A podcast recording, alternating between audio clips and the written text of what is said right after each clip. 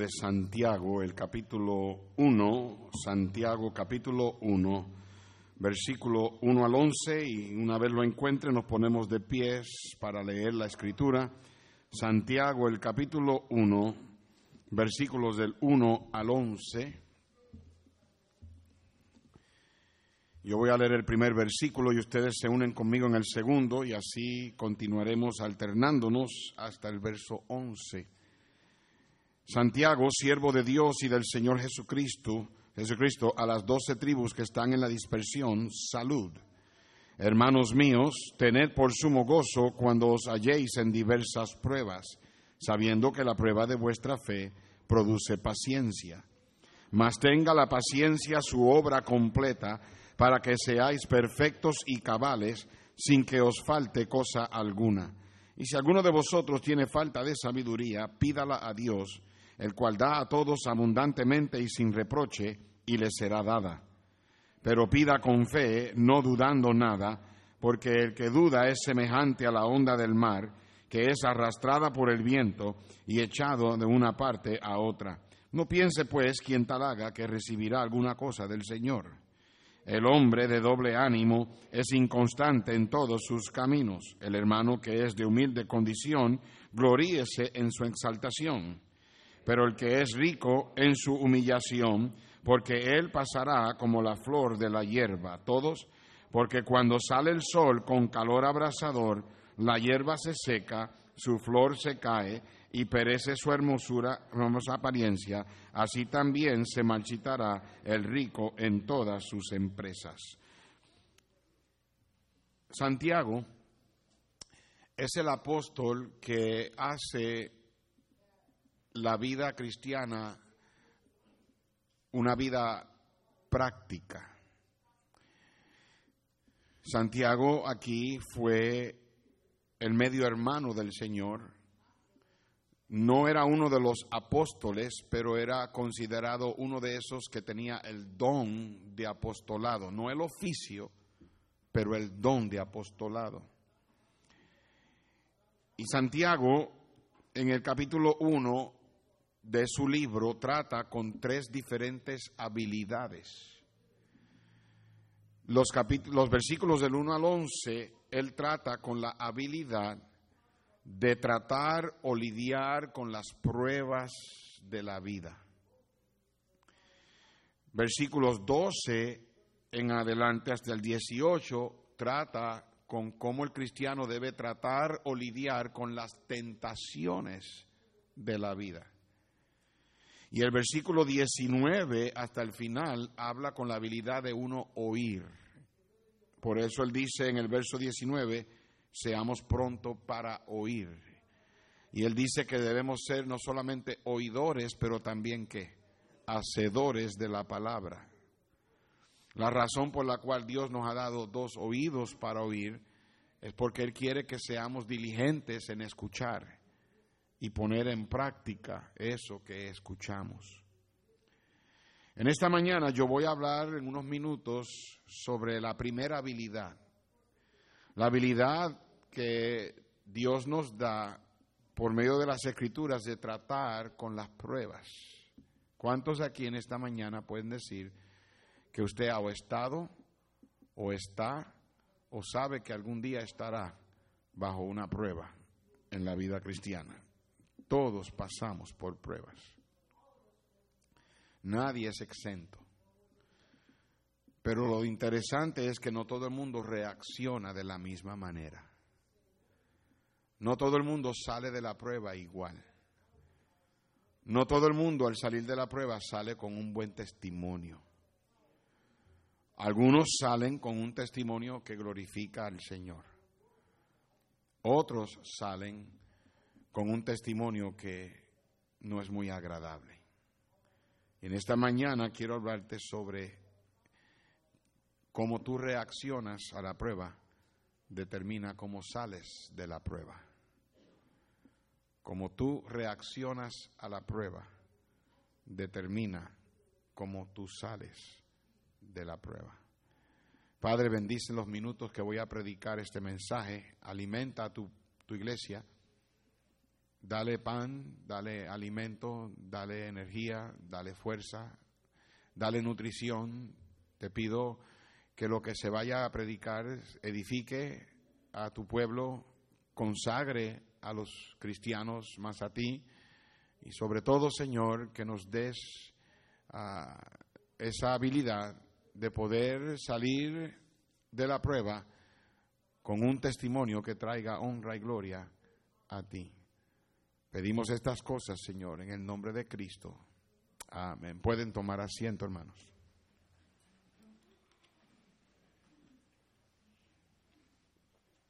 Por lo general, a nosotros no nos gusta la prueba. La prueba en la vida es comparada en la escuela a los exámenes. Todo el mundo sabe que si usted ha estado en la escuela en algún momento dado, que el tiempo, ¿verdad?, más difícil de uno era estudiar para esas, esos exámenes, especialmente a medida que usted iba creciendo más y más ah, y este, ah, ¿verdad?, mientras iba aumentando de grado se pone más difícil, especialmente cuando usted llega a universidad o colegio donde usted tiene que tomar un examen en el semestre de todo lo que aprendió el semestre entero y en algunos casos lo que aprendió en el año entero. el resultado de esos, esos exámenes determina si usted puede pasar al próximo grado. Si usted reprobó o si usted califica para ir al próximo nivel. En la escuela regular usted va del primero al segundo, segundo al tercero y así hasta el cuarto año. En el colegio usted va de ser un estudiante de primer año al estudiante de segundo año, al estudiante de tercer año, a estudiante de cuarto año si, si su bachillerato es de cuatro años. En algunos casos los bachilleratos de cuatro años se extienden hasta seis y siete años. Y es porque a lo mejor tuviste dificultad pasando uh, tus exámenes y obteniendo tus créditos. Para yo estudiar en el colegio de House Anderson, para graduarme como pastor, tenía que tener 128 créditos de, de estudios. 40 de esos créditos eran de Church Education, eh, la educación de la iglesia, como 30 de esos créditos eran electivas en Biblia y, este, administración de iglesia, y el resto eran cursos que, ¿verdad? Clases eh, que eran requisitos, como las clases de inglés y, clases de historia y, diferentes clases que eran requisitos para el, curso del pastorado, para el bachillerato de la teología pastoral. Cuando yo comencé en el House Anderson College, yo llegué de Puerto Rico al colegio en mi primer año sin saber inglés, en el 1900. Y este, yo me acuerdo que yo me, eh, ingresé, ¿verdad? Me matriculé o, me inscribí en el colegio hispano. Apenas lo estaban comenzando, pero yo fui el único estudiante ese semestre. So, yo iba al salón de clase y el maestro me enseñaba a mí nada más. Era todo en español. Fácil, saqué todas A. Pero me cambié al semestre de inglés y en el primer semestre de inglés yo no entendía ni papa. Recuerdo que yo estaba en, los, en las clases y los maestros ahí hablando y los estudiantes escribiendo y yo miraba a todo el mundo y yo hacía que escribía, pero yo, yo lo que escribía era ¿qué hago yo aquí? Me quiero ir para casa, ya no quiero estar en este lugar. Finalmente, recuerdo que yo le pedía prestado a los, a los estudiantes sus libretas para yo escribir las notas sin saber lo que yo estaba escribiendo, estudiando sin saber lo que yo estaba estudiando, sin entender. Mi primer semestre, todas F. No pasé ni una clase. De A a F. Yo soy el único estudiante que tuvo todo perfecto el primer semestre y tuvo todo cero en su segundo semestre. No fue fácil. Mis cuatro años se extendieron hasta cinco años porque yo reprobé ciertas clases. Finalmente me gradué. En el 1986 recibí mi diploma por haber completado 128 horas de curso pastoral. Pero le digo que había veces que yo tenía que estudiar en una ocasión me dieron un examen donde tenía que, eh, el examen de toda la Biblia entera, todos los libros de la Biblia, sus temas, sus versos principales, versículos claves, sus lecciones claves, a mí literalmente desde Génesis hasta Apocalipsis.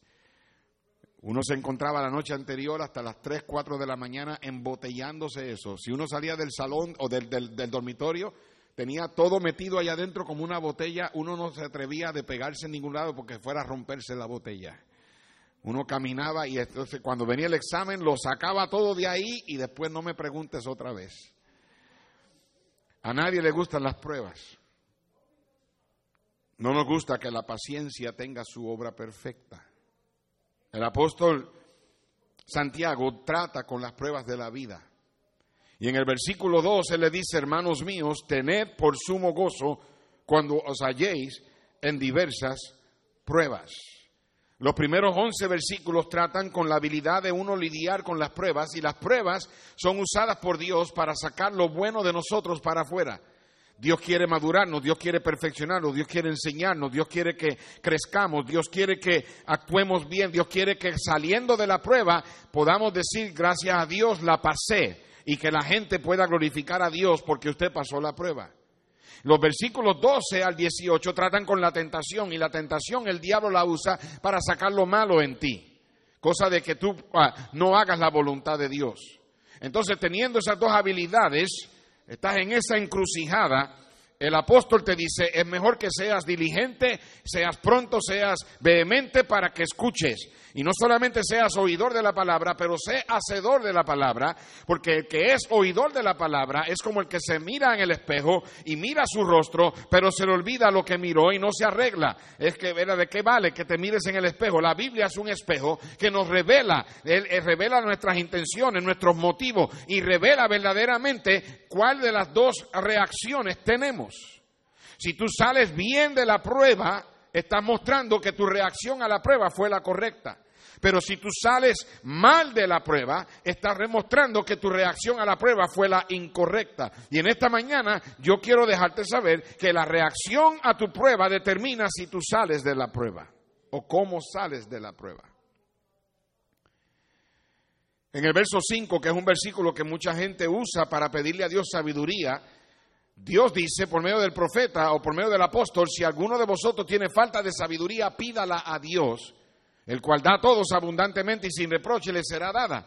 No hay nada de malo con usar ese versículo y pedirle a Dios que nos dé sabiduría para criar los hijos, que nos dé sabiduría para administrar nuestro dinero, que nos dé sabiduría para hacer decisiones. No hay problema. No hay nada de malo con sacar ese verso del contexto y usar ese verso para clamar a Dios por sabiduría. Pero el contexto tiene que ver con la prueba. A veces las pruebas en la vida son a tal grado que nadie entiende por qué estás pasando por lo que estás pasando. Y Dios dice que si tú no sabes y tú no entiendes y no sabes exactamente la razón de la prueba, que le pidas a Dios sabiduría, el cual te da a ti sin reproche, da abundantemente y le será dada, dice la palabra de Dios.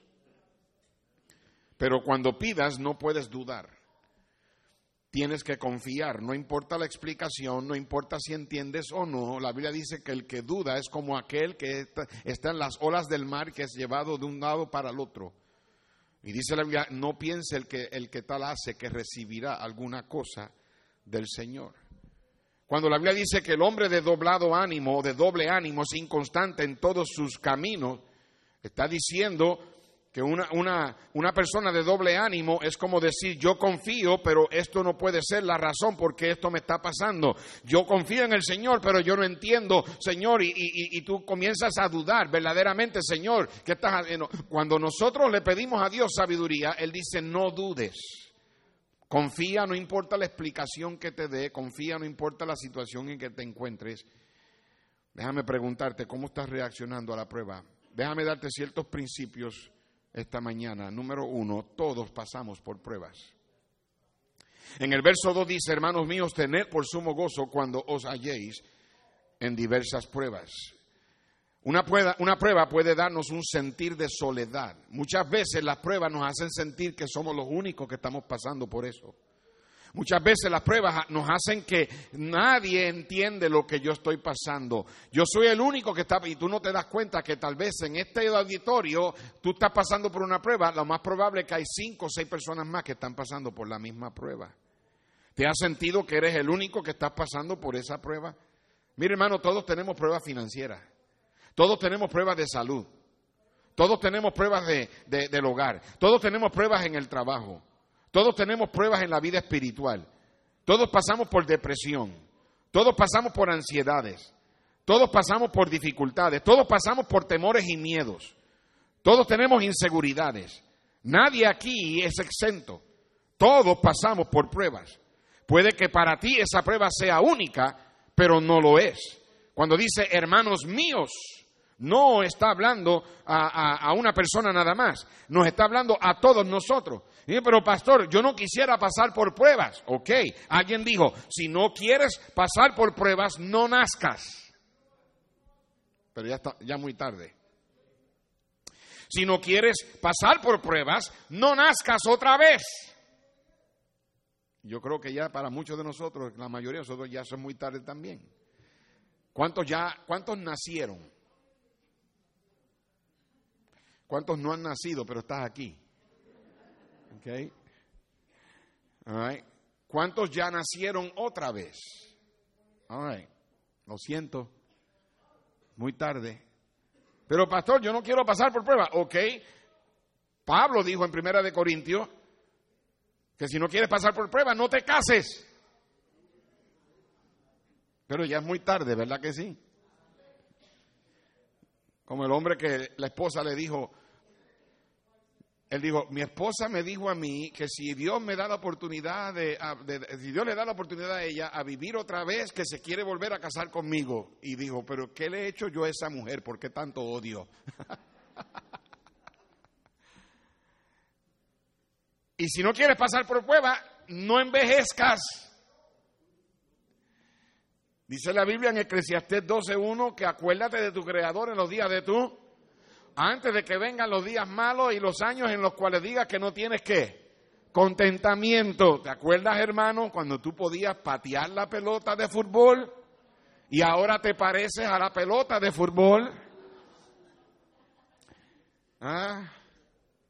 Todos pasamos por pruebas, salvos o incrédulos, todos pasamos por pruebas. Los incrédulos pasan por pruebas y pasan por las consecuencias de su pecado para que vean la necesidad de arrepentirse y de buscar a Dios.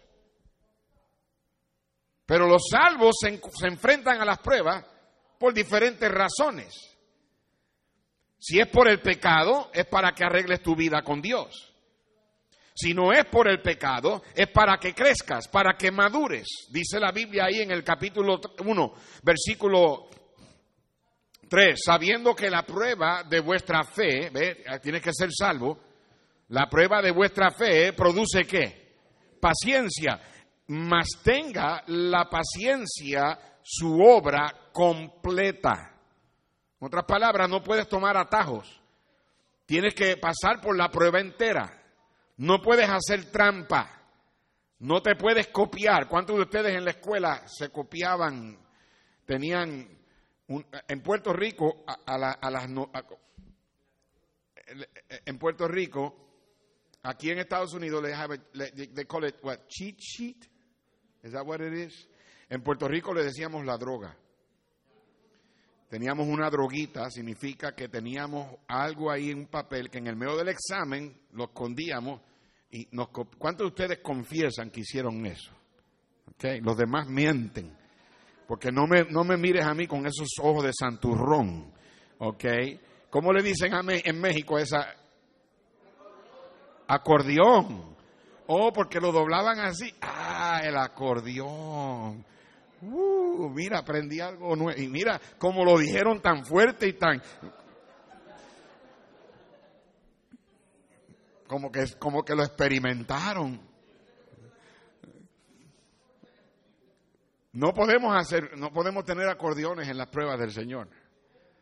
No podemos tener droguitas en las pruebas del Señor mas tenga la paciencia su obra completa, dice, para que seáis perfectos, no impecables, está hablando de ser maduros, cabales, sin que os falte cosa alguna.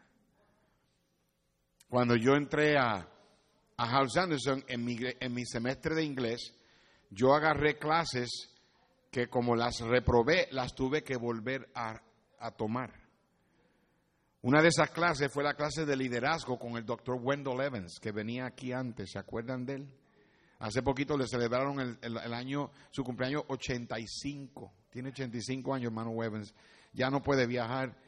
No, me doy gracias a Dios que lo tuvimos aquí 10 años y que el último año que estuvo aquí los honramos, los, los, los, ¿verdad? los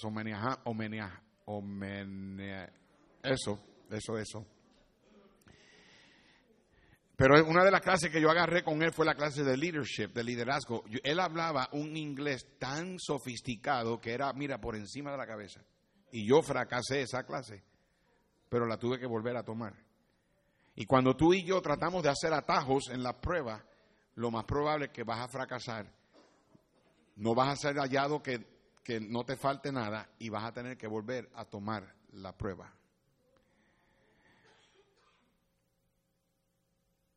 Si la prueba viene porque es por el pecado, es para que arregles tu vida. Si la prueba viene mm, porque no es por el pecado, es para que crezcas, es para que madures, es para que seas hallado sin que te falte nada al final de la prueba. El libro de Job es un libro que nos enseña acerca de la paciencia de Job. De hecho, Santiago habla de la paciencia de Job. Y el libro de Job nos enseña que la vida hoy puede tener muchas bendiciones y mañana no tener nada. Tú y yo tenemos hoy día salud y puede que mañana nos enfermemos. Podemos mañana, hoy tener trabajo y mañana perder el trabajo. Podemos tener nuestras finanzas hoy y mañana no tener ni un centavo. Podemos tener un carro y mañana perderlo en un accidente. Podemos tener a nuestros hijos y mañana no tenerlos. Podemos tener a nuestra pareja y mañana no tenerla. Podemos tener habilidades y mañana perderlas. Podemos tener casa y mañana no tenerla. Podemos tener sabiduría y mañana perder la razón.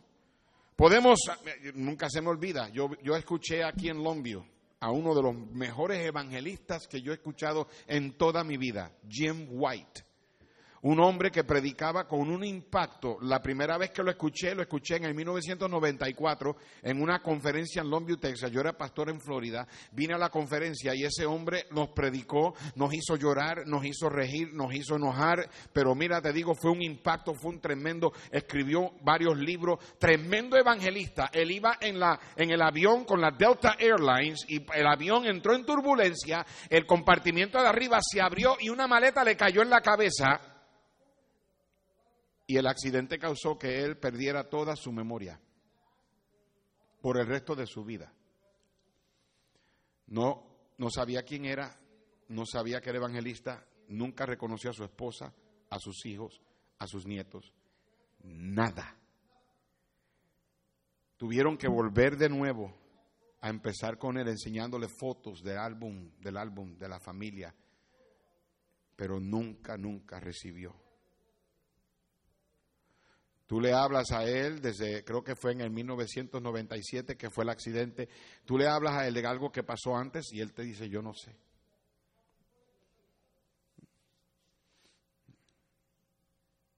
Podemos hoy tener la prima de, de, Stephanie, que estaba estudiando allá en Cancún con el pastor Hernán Castillo. Los llevaron a un rancho por allá, en una de esas ah, obras de evangelismo, y allá le dieron este, comida, algo de comer que les cayó mal a los estudiantes y ella fue la que más sufrió y sufrió convulsiones, sufrió ah, daño neurológico cerebral y hay un espacio de cuatro o cinco años que ella no recuerda. Yo la conozco a ella desde que era jovencita. Cuando la volví a ver, ella no sabía quién yo era, excepto que le habían dicho que yo era el pastor Dani. Y yo he tenido que volver a conocerla, o sea, ella ha tenido que volver a conocerme a mí.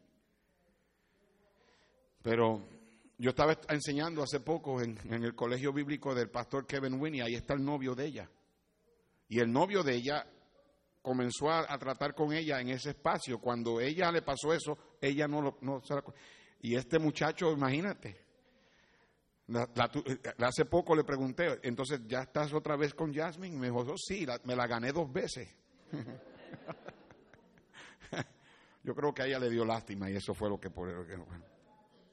Hoy tú puedes tener tu razón, mañana la puedes perder. Hoy puedes tener amigos, mañana no tenerlos. Hoy puedes tener empleados, mañana no tenerlos. En cada bendición hay una posibilidad de una prueba. Job era multimillonario y lo perdió todo en un día. Todos pasamos por pruebas. Número dos, las pruebas son diseñadas por un Dios de amor para que sean de bendición. En Santiago 1.2 dice, hermanos míos, tened por sumo gozo cuando os halléis en diversas pruebas. Las pruebas son diseñadas por un Dios de amor para que sean de bendición. Escúchame bien, el diablo no te prueba, el diablo te tienta. Dios no te tienta, Dios te prueba. La Biblia dice en Santiago capítulo 1, verso 12, bienaventurado el varón que soporta la tentación, porque cuando haya resistido la prueba, recibirá la corona de vida que Dios ha prometido a los que le aman. So, Dios usa la prueba para sacar lo bueno de ti, pero entonces dice la Biblia en el versículo 13, cuando alguno es tentado, no diga que es tentado de parte de Dios, porque Dios no puede ser tentado por el mal, ni Él tienta a nadie. So, ¿Quién es el que nos tienta? El diablo nos tienta. Y el diablo nos tienta para sacar lo malo de nosotros para afuera. Ahora, sígueme bien. Las pruebas son diseñadas por un Dios de amor para que sean de bendición. Es difícil entender esto y es difícil aceptarlo. Perder la salud, ¿cómo podemos decir que eso es una bendición? Perder un ser querido, ¿cómo podemos decir que eso es una, eh, una, bendición? Un hijo rebelde se va de la casa fuera de la voluntad de Dios, ¿cómo podemos decir que eso es una bendición? Un accidente que nos pone, uh, nos paraliza, ¿cómo podemos decir que eso es una bendición? Las pruebas más difíciles de aceptar son las que uno mismo causa,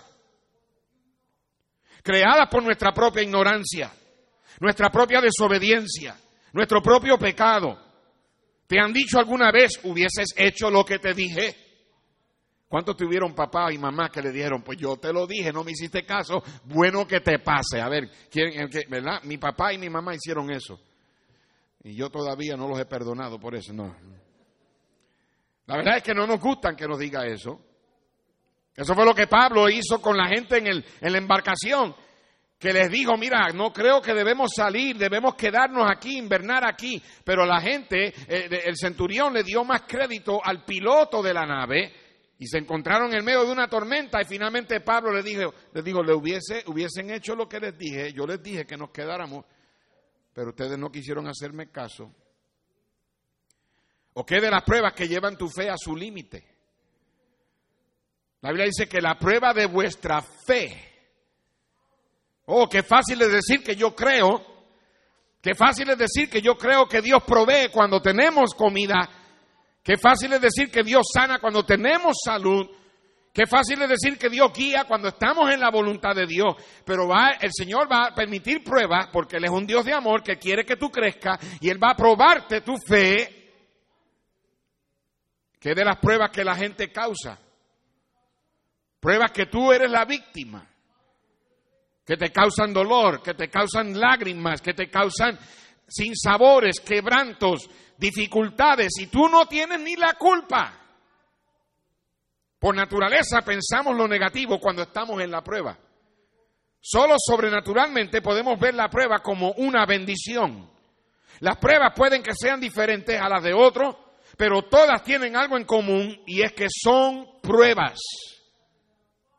Todos pasamos por pruebas y las pruebas son diseñadas por un Dios de amor para ayudarnos a crecer, para ayudarnos a madurar, para añadir a nosotros, a nuestra vida, sabiduría, humildad, para añadir a nuestra, a, nuestra vida fe.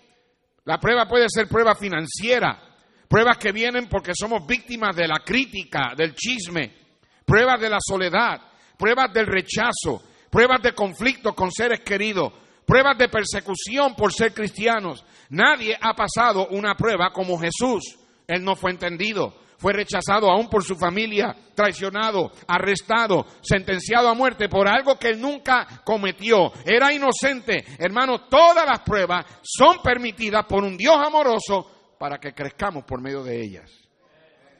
Cómo tú reaccionas a la prueba determina cómo sales de la prueba. Tienes que primero entender que las pruebas todos las pasamos. Aquí Si tú estás aquí pasando por una prueba y estás todo deprimido, deprimida, porque tú piensas que eres la única persona por la cual estás pasando por lo que estás pasando, déjame decirte algo. No solamente hay otros pasando por lo mismo, pero siempre hay alguien que la tiene peor que nosotros. Número dos, las pruebas están diseñadas por un Dios de amor. Es bien difícil entender eso. ¿Cómo es posible que si Dios me ama, permita que yo pase por esto? Pero tienes que entender que Cristo también pasó por pruebas. Y él fue tentado con, igual que nosotros, pero sin pecado. Él entiende exactamente por lo que estás pasando. La Biblia dice que por, la, por, él haber obedecido, él, por, él, por él haber sufrido la cruz, aprendió la obediencia. Todas las pruebas son permitidas por Dios. Número tres, las pruebas solamente pueden ser de bendición si reaccionamos correctamente. Te encuentras en una encrucijada, viene la prueba a tu vida, sea cual sea, y tú tienes la, alternativa de reaccionar correctamente y salir de la prueba con un testimonio. O tú puedes tomar la prueba, reaccionar mal, amargarte y salir de la prueba con un mal testimonio. Como tú reacciones a la prueba, determina cómo sales de la prueba.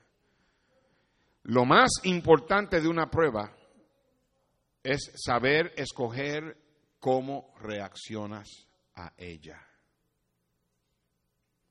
Lamentablemente cuando pasamos por pruebas, automáticamente nuestra tendencia humana es reaccionar mal. Yo me quedo a veces sorprendido con algunos hermanos y hermanas que vienen a mi oficina y me cuentan por la prueba que están pasando.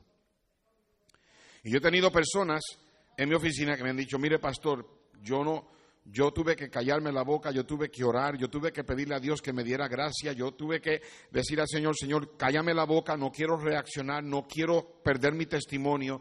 Y esas son las personas que escogen pasar por la prueba y escogen reaccionar correctamente y Dios cuando termina la prueba y Dios cuando acaba esa prueba y la paciencia tiene su obra perfecta, esas son las personas que salen perfectos y cabales sin que les falte cosa alguna. Y el testimonio de esa persona, un testimonio que glorifica el nombre del Señor. Pero también he tenido personas que dicen es que yo no entiendo y están enojados y amargados y empiezan a reaccionar mal. Y cuando vienen a ver, eh, los algunos se salen de la iglesia, otros se van al mundo, otros hacen... A, cometen errores, hacen decisiones incorrectas y cuando vienes a ver terminas mal.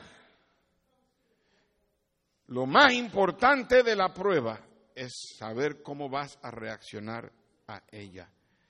Toda prueba tiene una de dos alternativas, o reaccionas bien o reaccionas mal. Nuestra naturaleza pecaminosa automáticamente quiere reaccionar mal. Esa alternativa, esa reacción te lleva a ti a una, a una vida que da mal testimonio, a una vida que no glorifica al Señor. Tal vez hasta tener que volver a pasar por la misma prueba.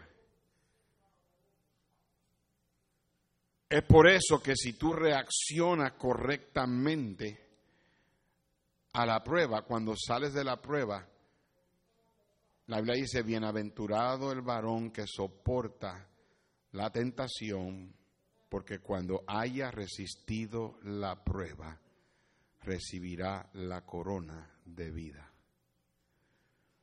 Te amargas con Dios, te enojas con Dios, te enojas con la gente, reaccionas mal, te quejas, murmuras, le echas la culpa a Dios, le echas la culpa a todo el mundo, te vuelves egocéntrico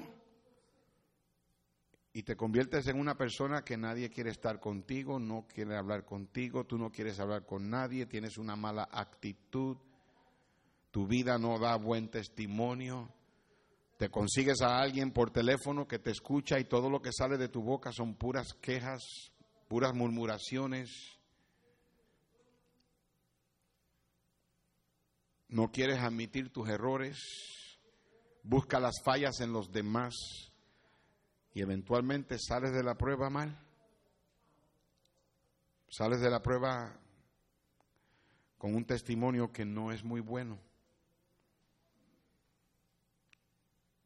En esa reacción está el orgullo, está el egoísmo, está la amargura, está la venganza, está el enojo, está el odio, está la mentira, el engaño, la derrota, el desánimo, la depresión.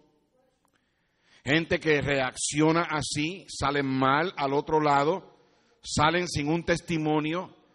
Y la verdad del caso es que tú dirás, pero es que la prueba que yo tengo, no, es que hay otros que han pasado por la misma prueba y salen de la prueba diferente a ti, salen con un buen testimonio, salen glorificando al Señor no importa lo que les haya venido, tienen gozo en sus corazones, nunca están deprimidos, siempre están alegres, sirviendo al Señor en las altas, en las bajas, y Dios se glorifica, gente se anima, Dios es, exaltado, la gente es bendecida. Es la misma prueba, es que todo depende cómo tú reacciones, como tú reaccionas, determina cómo sales de la prueba.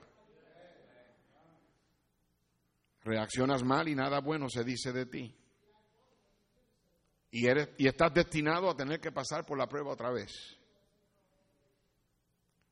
Dios no te va a dejar vivir en la vida sin que aprendas lo que debes aprender. Y si no pasas la prueba, desperdicias tu tiempo. La prueba es lo que Dios hace y lo que Dios permite para perfeccionarte, para completarte, para hacerte cabal, para que nada te falte. La prueba es lo que Dios hace para ayudarte a madurar en la vida cristiana.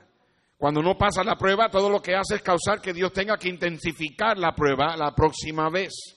Cada vez que entras por esa prueba, tienes que pasar por la prueba una y otra vez, por haber reaccionado mal, por no haber reaccionado como debiste haber reaccionado. Tened por sumo gozo cuando os halléis en diversas pruebas, sabiendo que la prueba de vuestra fe produce paciencia, mas tenga la paciencia su obra completa, para que seáis perfectos y cabales sin que os falte cosa alguna. Y si alguien tiene falta de sabiduría y tú no entiendes, pídele a Dios que te enseñe. Y Él te da la sabiduría, sin reproche, en abundancia. Nunca te lo saca en cara. Hay gente que vive reaccionando a las pruebas siempre de la, de la manera incorrecta. Por eso es que siempre dicen, pero ¿por qué a mí me pasa esto? ¿Por qué siempre estoy yo metido en problemas? Porque yo no puedo tener una mejor vida. ¿Por qué tengo que yo pasar por esto? Tal vez es porque no has pasado la prueba. Tal vez es porque reaccionaste mal a la prueba. Es hora de que decidas salirte de ese camino que has escogido, de esa alternativa, y comienza a tener por sumo gozo la prueba que Dios ha permitido en tu vida. Job dijo, Dios da, Dios quita, quita, sea el nombre de Jehová bendito. Sin embargo, aquellos que reaccionan bien, dice la Biblia en el versículo 17 de Santiago 1, toda buena dádiva y todo don perfecto desciende de lo alto, del Padre de las luces, en el cual no hay mudanza ni sombra de variación. Hermanos, Dios es bueno todo el tiempo. Y todo el tiempo Dios es bueno. Dios es bueno cuando hay sol y Dios es bueno cuando hay lluvia. Dios es bueno cuando hay salud y Dios es bueno cuando hay enfermedad. Dios es bueno cuando hay dinero y Dios es bueno cuando hay escasez. Dios es bueno cuando hay trabajo y Dios es bueno cuando hay desempleo. Dios es bueno cuando hay comida y Dios es bueno cuando hay hambre. Dios es bueno todo el tiempo y todo el tiempo Dios es bueno.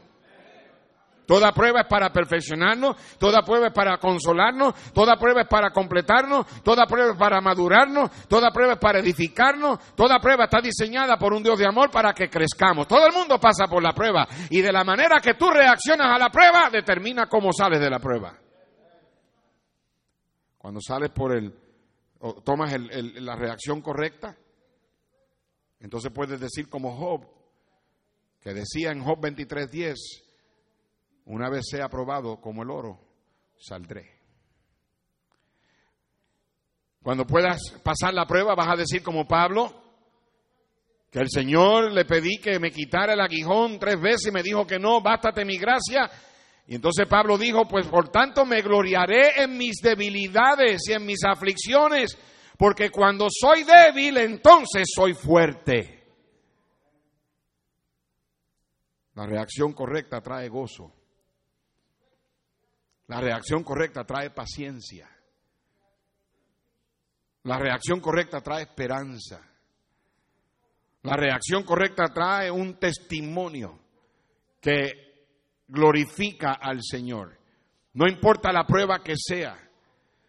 La reacción incorrecta trae un mal testimonio, trae un testimonio oscuro, trae un testimonio apestoso, trae un testimonio ah, solitario, trae un testimonio que está sucio, mientras que la, reacción correcta trae un testimonio que da a, gloria al Señor, que, un testimonio que brilla, un testimonio que edifica, un testimonio que bendice, un testimonio que otros se animan, un testimonio que otros reciben consolación y fuerza. Cuando ellos ven que tú pasas por tu prueba, ellos agarran fuerza para decir, yo también puedo pasar por mi prueba.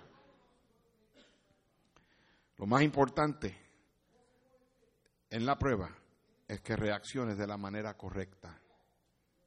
Porque como tú reaccionas a la prueba, determina cómo sales de la prueba. Todo el mundo sale con un testimonio.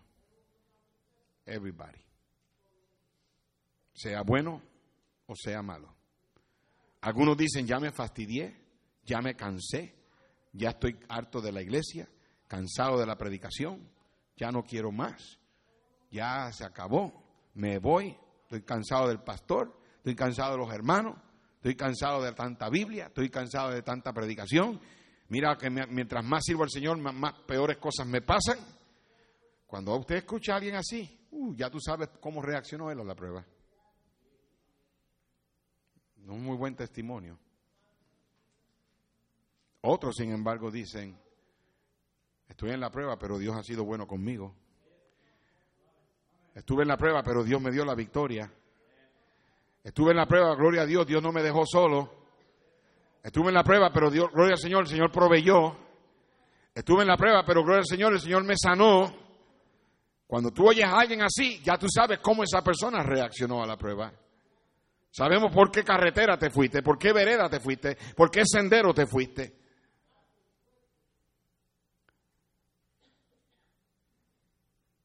Como tú reaccionas a la prueba, determina cómo sales de la prueba.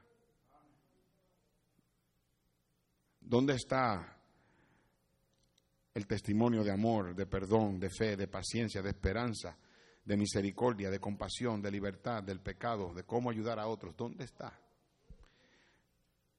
Está en aquellos que reaccionan bien a la prueba. A veces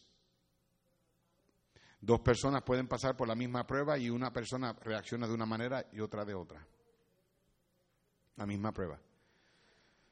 Job y su esposa pasaron por la misma prueba. Los dos perdieron todo. Los dos perdieron a los diez hijos. Job dijo, Jehová da, Jehová quita, sea el nombre de Dios bendito. La esposa de Job dijo, maldice a Dios y muérete. Sabemos cómo reaccionó Job. Sabemos cómo reaccionó su esposa. Mm.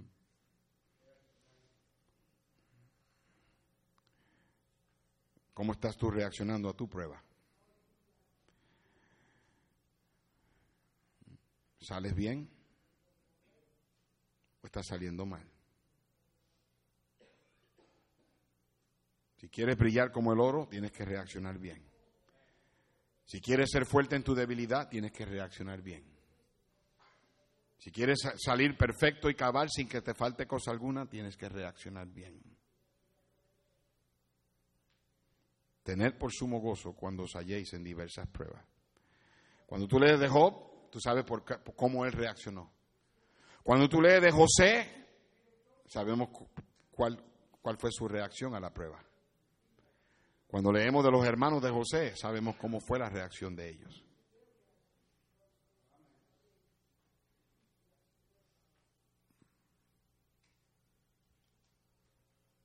Tú decides.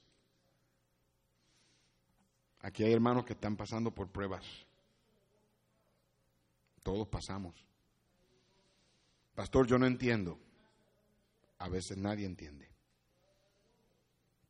Pero pastor, ¿por qué Dios lo permite? Porque Dios permite la prueba para que crezcas, para que madures, para que salgas con un buen testimonio, para que habiendo soportado la prueba, recibas la corona que Dios ha prometido. Pero todo depende de cómo tú reacciones. Porque como tú reaccionas, determina cómo sales de la prueba. Señor, gracias.